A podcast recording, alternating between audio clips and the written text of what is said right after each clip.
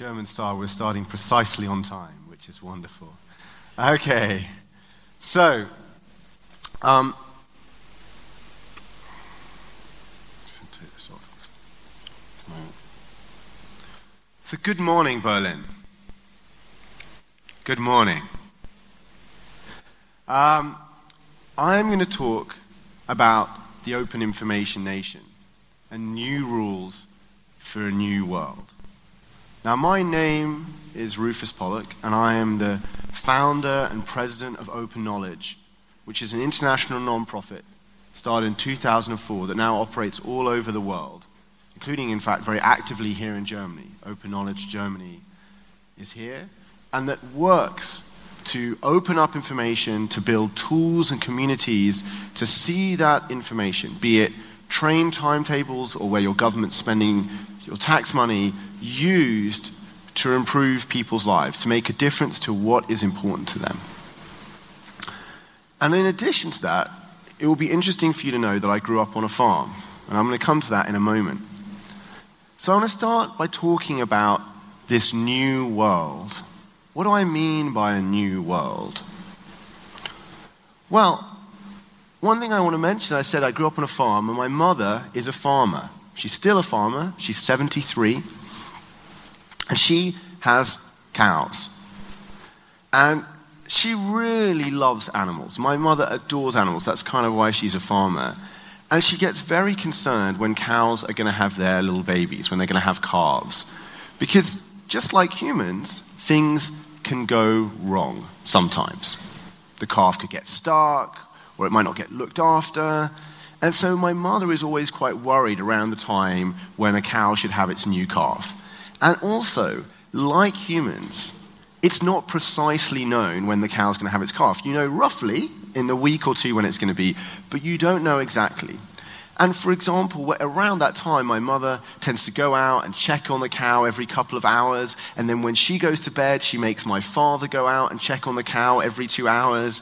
And then she doesn't sleep very well because she's worrying during that period when she's asleep, something might happen. She's a worrier. The other thing to get about my mother that you might guess as being, uh, being a farmer is she's not, she's, she's a bit of a technophobe. Um, she didn't really adopt email early. I mean, I think her first function phone was about 2008. And she insisted that she never had her phone on. The only reason for having a mobile phone was to make emergency calls. So you can imagine my shock a few years ago when my mother calls me up and she says, Can you tell me about international text messaging?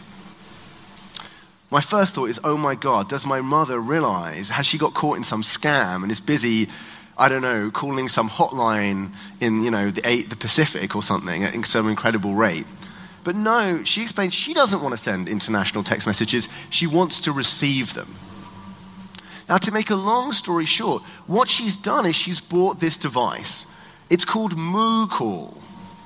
And you attach it to the tail of a cow, and when the cow goes into labor, contractions happen. The device in the tail of the cow the device knows this and it sends a message via a satellite to HQ in Ireland, and then the, the HQ in Ireland sends you a text message.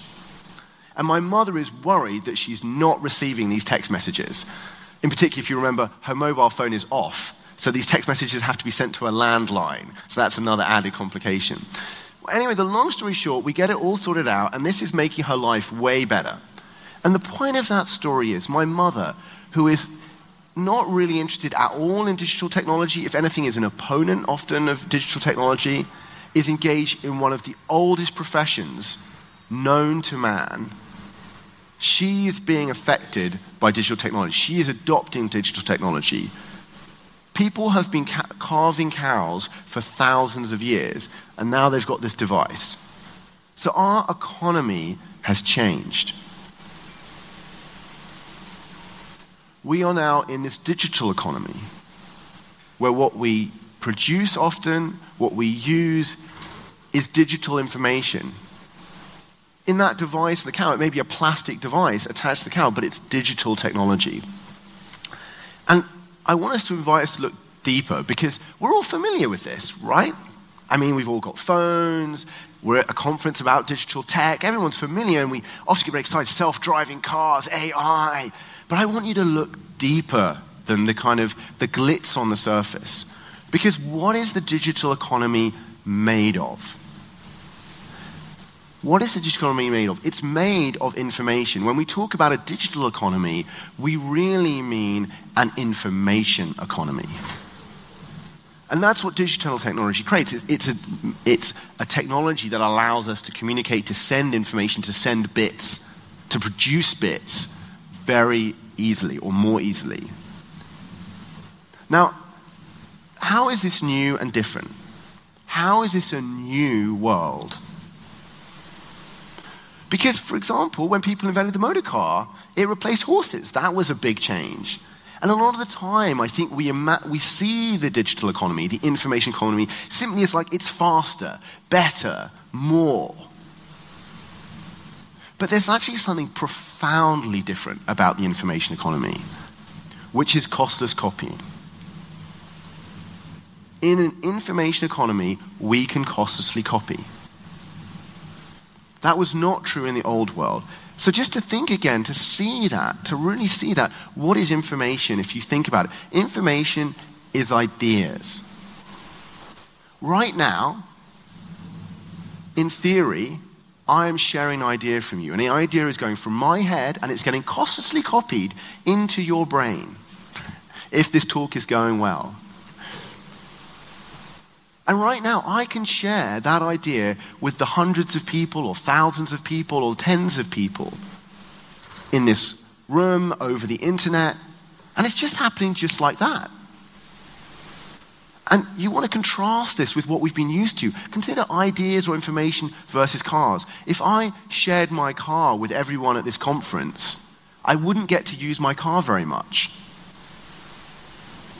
When I share my car, I don't get to use it anymore unless we happen to go to the same place. When I share my shoes with somebody else, I go barefoot. But when I share an idea, I still have it, and suddenly you have it too. And the thing about the digital here is digital makes costless copying a reality at global scale.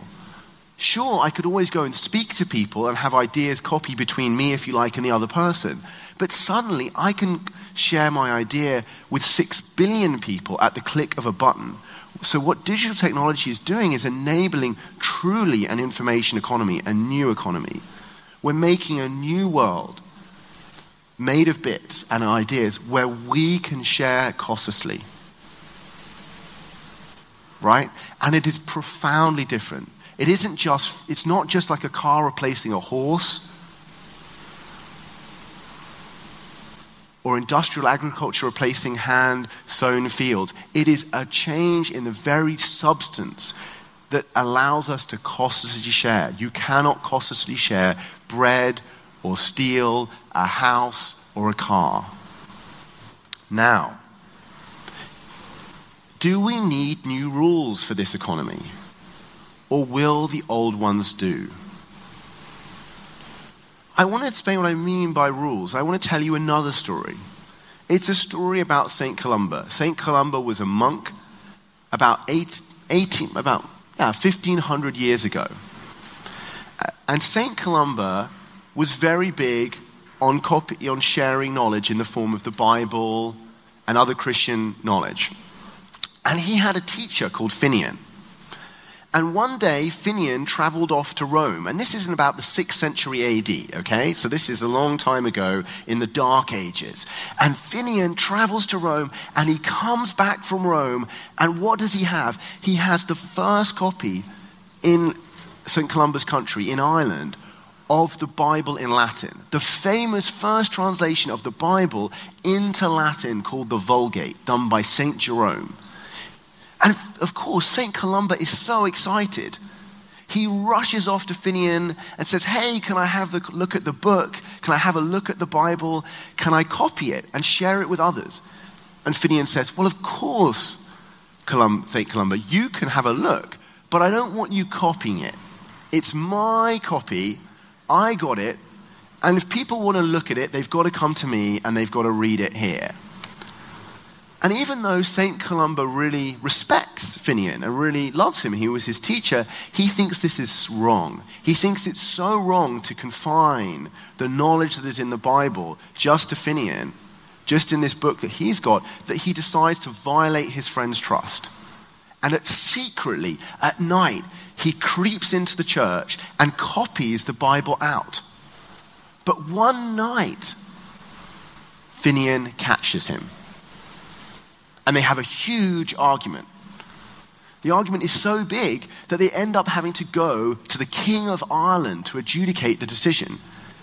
And the king makes this famous decision. He says, I don't know, St. Columba, where you get these fancy notions about being able to copy people's books. When you have a cow and it has a calf, if I own the cow, the calf is mine. The same is true of books to every cow its calf, to every book its copy. And this basic idea of translating the ideas of real property that has served us as humanity very well for thousands of years. This stone axe was mine. This apple is mine. This piece of land is mine. And if it's mine, I get to do what I want with it. Which has served us very, very well got translated into this world of ideas and information. We turned real property into intellectual property. Even though, as we know, information is different. So we took our old rules and we applied them to the new world, particularly in the last 400 years as the information started to be important, as ideas, commercial ideas started to be important in our society, we created intellectual property, we created copyright, we created patents, we expanded them, we applied them to more things. And we took our old rules that had worked in the world of bread and of cows and applied them to books and software and ideas. Now, maybe that works well. I mean, in general, it's not a bad idea. It's worked well before, it could work well in the future. It's a good idea to try and adapt what's working. And that's what we've been doing with intellectual property rights. And they've often had very beneficial effects. They've helped stimulate innovation in our world. But what is the impact? I want us to look for a moment what are the real impact of those old world rules in a new world, in a world of the digital economy? Where we can truly costlessly copy with the whole planet. And I want to look at this through the lens of Mr. Frisby and his American dream. Mr. Frisby is a real man.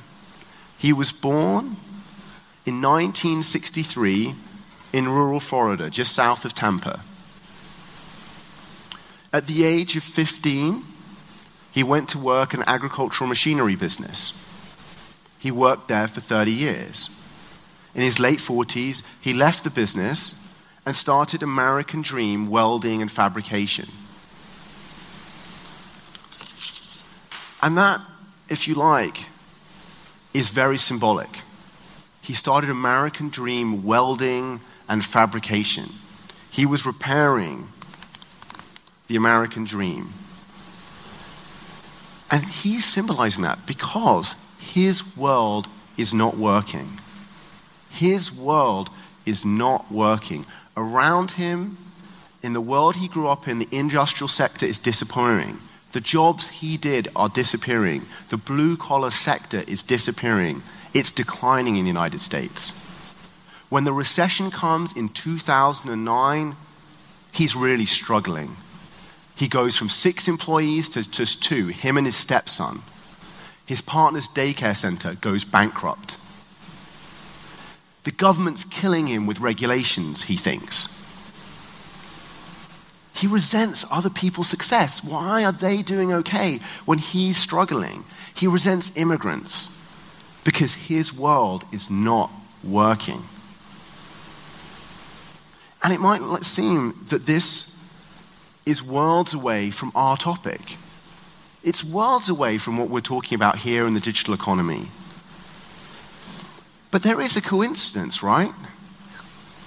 Because the rise of the digital economy takes place exactly in his lifetime. When he is five years old in 1968, Intel is founded.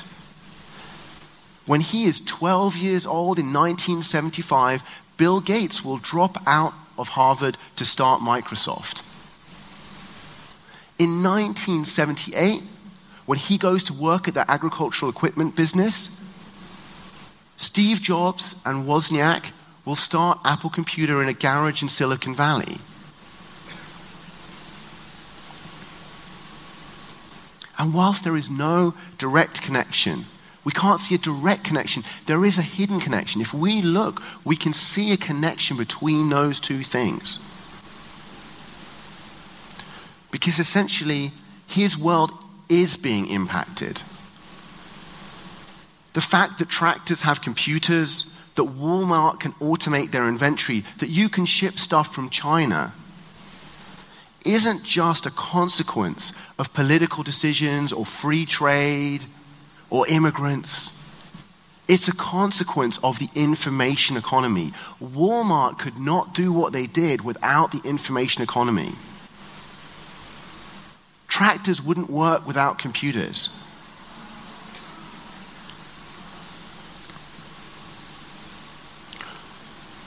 the more and more of the value in our world accrues to information goods. Everywhere from what we consume to what we make. Kids don't go and play in the streets anymore, right? They play video games. They consume information. When we get, we, we buy phones, we buy TVs, we buy films. And also, more and more of our work is in the information economy whether it's directly, and we often focus just on the direct access, whether it's just software and high tech, but even indirectly in advertising and financial services, they're information driven industries, and even in retail and, high, and agriculture. Look at my mother, information is there. Our entire economy has shifted. And in that economy, not only is Mr. Frisby's job going, so that he is one of the dispossessed. But there aren't new jobs. Instead, there are robots. There aren't new jobs, they're just robots and software. And what is that? That is information. Now, why? And more than that, more than that, it's not just that there are these new things and hey, we could all have them and go to the beach, right? There's, hey, I've got a robot, it does my job. I can go to the beach now. That's not what the world looks like. It's not like the time you bought a dishwasher and it replaced all that chore you did washing up dishes and it's just great. Because more and more of our world, more and more of that, of our economy, more and more of the value goes, is concentrated. That wealth is incredibly concentrated in an information world. Because, and why is that? It's because of costless copying. Go back to the incredible thing about our information economy it's costless copying. But think about it this way suddenly you have someone with a robot, and the real value of that robot is its digital brain. And someone owns the IP in that digital brain, and they can give a copy of it to everyone in the world. With one click, they can share that with everyone, but they own it all. It's not like a world, in fact, when you bought things. If you, I said when you had this dishwasher, we had automation of some kinds before, but we got to own it. Instead, now we rent it at best. We rent those digital brains, and someone owns them. And in this world, in essence, even when we buy, we're renting. And that brain is owned and controlled by someone else. Jeff Bezos runs Amazon. Mark Zuckerberg can supply a social network for everybody on the planet. Sergey Brin can run a search engine for everybody on the planet. Bill Gates can give you an operating system for 6 billion people at the click of a button. It's not like the old world. In the old world, if I made apples, I can't supply apples to everyone in the world. There are other apple farmers. But suddenly there's no need for more apple farmers. Once there's one good operating system, there's no need for others necessarily. At least it's very hard to have them. Look at your devices. Look in each vertical. Look at word processors. Look at social networks. Look at messaging apps. There's only one or a few. And costless copying plus the old rules, costless copying plus the old rules of the form of intellectual property gives us monopoly. Right? And that monopoly leads to incredible concentration of wealth. And I also want to emphasize it's also not just the fact there's one supplier. It's the fact that every time Bill Gates makes a copy of Windows, it costs him nothing. All, everything that you then pay for that copy of Windows is profit, essentially. It's not like an apple farmer. However good he is, he only makes a certain margin. You have this extraordinary margin. And it leads to an extraordinary, unprecedented concentration of economic power and wealth. Facebook, Amazon, Google, Microsoft, we can go on. In 2016, eight people on this planet had as much wealth as the bottom 50% combined. As the same, eight people had as much wealth as three and a half billion people. And of those eight billion, eight people, six of them were tech billionaires. You go back to when Mr. Frisby was young in 1975, there wasn't one tech billionaire in the top rich list. Costless copying plus the old rules gives us monopoly. And this growing, and that creates this incredible gap for Mr. Frisby. Since he grew up, inequality has massively widened in the United States. He sees his job disappear. He doesn't even really know why. And at the same time, he sees the few people who are doing well, who are getting rich. Wall Street guys, high tech billionaires in California. And he gets angry and he's resentful. And that creates this incredible gap. And it's this incredible inequality gap that is the motor for these great political shifts of our time. And so, actually, when President Trump gets elected, it's people like Mr. Frisby who are angry and upset and dispossessed it comes down to this information economy. The biggest cause of Trump's election was the closed information economy running on old rules that has driven inequality like this for the last 40 years. That is what made Trump president. If you're worried about extremism, you're worried about these things, look at the heart of the information economy. And it's not just about inequality. It's not just about inequality. The monopoly rights model of intellectual property has an impact on growth and freedom. People are now talking about secular stagnation where our economies won't grow as fast. People worry about freedom. Let me just illustrate it quickly to you. Talk about freedom freedom of thought, freedom of enterprise. Facebook is a monopoly. You don't really have a choice if you now want to be online and connect with people, and they get to decide what you post. And it's more than that. It's not just control over your freedom of speech in that way. It's that Facebook and Google shape what you find and think. A 2014 study published in the Proceedings of the National Academy of Sciences, one of the most prestigious journals in the United States, showed that by Google manipulating what you saw on a page of search results had enough impact on undecided voters to change most elections in the world. That is an incredible concentration of social and economic power. And it's also having an impact on innovation. Because we think of these companies, Google and Facebook, as beacons of, of innovation. And in a sense, they are. The digital economy is pretty amazing. But actually, we want to look at the Kronos effect here. We want to understand that there's a limit to that. Ooh. Kronos if you know your Greek mythology, was the father of Zeus. And he had been told a prophecy that one day his children would rebel and overthrow him and enslave him. So, what did he do? He ate them. Every time he had a child, he ate the child. They lived in his stomach. And one day, Zeus escaped. And while his father was sleeping, he cut him open and let out his children, and there was a huge rebellion and a fight. And it was true. The gods overthrew their parents. And that is what every monopoly company today lives in fear of. that one day they will be eaten by their children. Why does Facebook spend 23 billion on WhatsApp? Because they are afraid that WhatsApp will one day compete with them. These companies live in fear of the Kronos effect of being eaten by their children, and as a result, they suppress competition, they buy out companies, they act ruthlessly, and it is damaging in a really profound sense to innovation in our economy and to the freedom of enterprise. Who today would you ever fund to go and start a company to compete with Google or with Facebook? No matter how good you were, there's no freedom of enterprise anymore. So, to summarize, these old world rules in a new world create huge problems. They impact on inequality, on economic growth, and on freedom of thought and enterprise. They're generating spiraling inequality, social injustice, and economic stagnation, leading to exclusion, anger, extremism, and instability.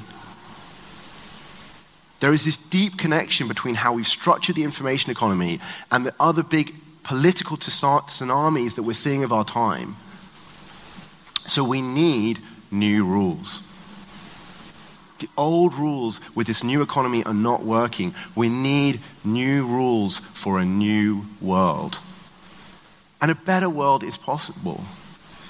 We've got stuck in our thinking. We just don't, when you talk to people, they just don't, oh, but this worked in the old world. Property rights worked like this in this world. But, you know, they must work the same here. No. We've got stuck in our thinking. We need to create new institutions. We need to restore free markets and the freedom to innovate. There aren't really free markets today, there are monopolies. We need to restore those and create true freedom of opportunity. We need to embrace the magic of costless copying. Because what's so extraordinary is we suddenly have the ability it's like a world where food, imagine a world in the past where food could have been infinitely copied. No one would have gone hungry. Now, in the world of information, we have that ability to share infinitely. We need to get the best of both worlds. We need to embrace that sharing. We need to create an economy that is dynamic and inclusive. And we can do that. We can do it by building an open information economy an open information nation where knowledge is freely and openly shared and innovators are recognized and rewarded by creating new institutional structures, new forms of rewards, new legal rights, ones that restore the market, restore the dynamism of our systems, while also providing inclusiveness while leaving no one left behind, creating an economy of the many and not the few. We need new rules for a new world. If you want to combat extremism, you want to build a dynamic, inclusive economy that's vibrant and where everyone gets a share, then we need to build an open world. We need to build an open information nation. Come join us, come join Open Knowledge, and come make the new rules for a new world. Thank you very much.